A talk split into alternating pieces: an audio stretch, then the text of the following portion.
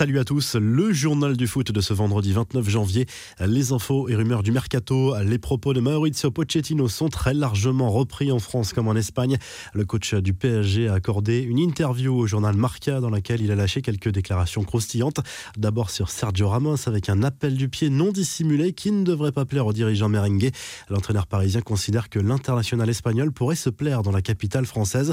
Nous verrons dans les prochains mois. Ici, Ramos trouverait un grand club avec toujours l'obsession de gagner. Le PSG est l'un des meilleurs clubs au monde, a souligné Pochettino. La tendance du départ du Real est confirmée par l'émission El Chiringuito, en cause notamment la volonté du joueur d'écouter les offres venues de l'extérieur et son refus de baisser son salaire de 10%. Pochettino s'est montré moins entreprenant concernant Lionel Messi. Je respecte les joueurs et les clubs auxquels ils appartiennent parce que cela peut agacer, mais il n'y a pas de message caché. Ce qui est dit peut parfois être mal interprété. Je suis content des joueurs que j'ai, a répondu le coach du PSG au sujet de l'Argentin. Enfin, sur le dossier Kylian Mbappé, l'optimisme est de mise. Il y a beaucoup de rumeurs, mais je le vois au PSG pour de nombreuses années et c'est le souhait du club. C'est vrai qu'il a un choix à faire, mais nous le voyons heureux et très impliqué dans le projet, a conclu Pochettino lors de cet entretien à Marca. Toujours dans l'actu Mercato, Eduardo Camavinga a lui aussi évoqué son avenir en conférence de presse. Sous contrat jusqu'en 2022, le jeune et talentueux milieu de terrain rennais assure avoir envie de prolonger avec le club breton. Les négociations se poursuivent. Il y a des réflexions, des négociations. On parle. Si ça se fait, ça se fera, a expliqué l'international français qui laisse la porte ouverte à la possibilité de rester la saison prochaine à Rennes. C'est vous, les journalistes, qui me voyez partir, pas moi. Pour l'instant, je suis concentré à 100% sur le club, a expliqué Kamavinga, que l'on sait très convoité, notamment par le Real Madrid. Et au rayon des transferts officiels, la Juve a annoncé vendredi matin la signature de l'espoir italien Nicolo Rovella, le milieu de terrain de 19 ans, est transféré du Genoa pour 18 millions d'euros plus 2 millions en bonus, mais va rester à Gênes jusqu'à la fin de la saison.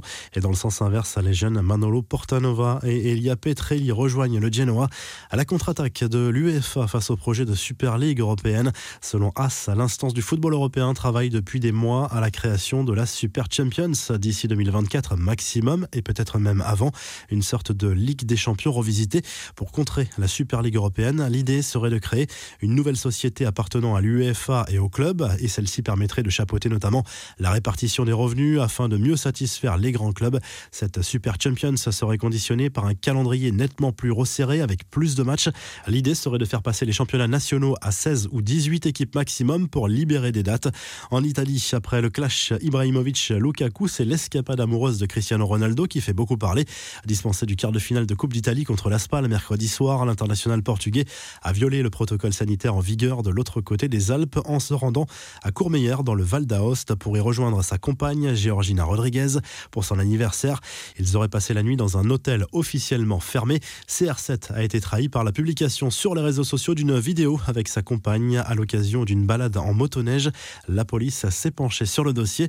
Les infos en bref, Liverpool relève enfin la tête en première ligue après une période difficile. Les Reds sont allés s'imposer sur la pelouse de Tottenham 3 buts à 1 et remontent à la quatrième place à 4 points du leader Manchester City. Soirée cauchemardesque en revanche pour les Spurs qui ont perdu Harry Kane sur blessure. L'attaquant du club londonien pourrait être indisponible pendant plusieurs semaines d'après José Mourinho qui était très inquiet après la rencontre. Très inquiet et sans doute très énervé contre Serge Aurier. D'après le Daily Mail, l'ancien parisien aurait quitté le stade à la mi-temps du match après avoir été sorti par l'entraîneur portugais qui a visiblement taclé son joueur dans le vestiaire à propos de son positionnement sur l'ouverture du score des Reds. Et si Bernard Tapie avait vendu la mèche concernant la future vente potentielle de l'OM, c'est une petite phrase de l'ancien président olympien dans une vidéo qui a retenu l'attention des fans marseillais. C'est vrai qu'en ce moment, avec l'OM, on a un peu de difficultés, mais j'ai un petit son qui me dit que ça va bientôt changer, a lâché à Tapi dans cette séquence postée sur Twitter.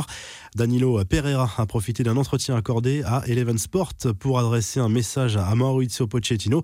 Mon poste sera milieu de terrain, utilisé en défense centrale par Thomas Tourel, l'international portugais, a visiblement l'intention de revenir à une certaine normalité avec l'entraîneur argentin, à des propos qui rendent encore plus incompréhensible cet acharnement de Tourelle à vouloir faire jouer Danilo en défense centrale. Il y avait eu des fuites ces dernières semaines. Le PSG a dévoilé un quatrième maillot pour cette saison 2020-2021. Une tunique très particulière avec du violet et du rose, née d'une collaboration avec la marque Jordan. Une supposée référence à la Voie lactée selon le club parisien. Une nouveauté est à noter sur la tunique avec l'inscription Paris sur l'écusson du club dans une typographie utilisée par la NASA sur ses navettes spatiales. Prix de ce maillot 140 euros tout de même.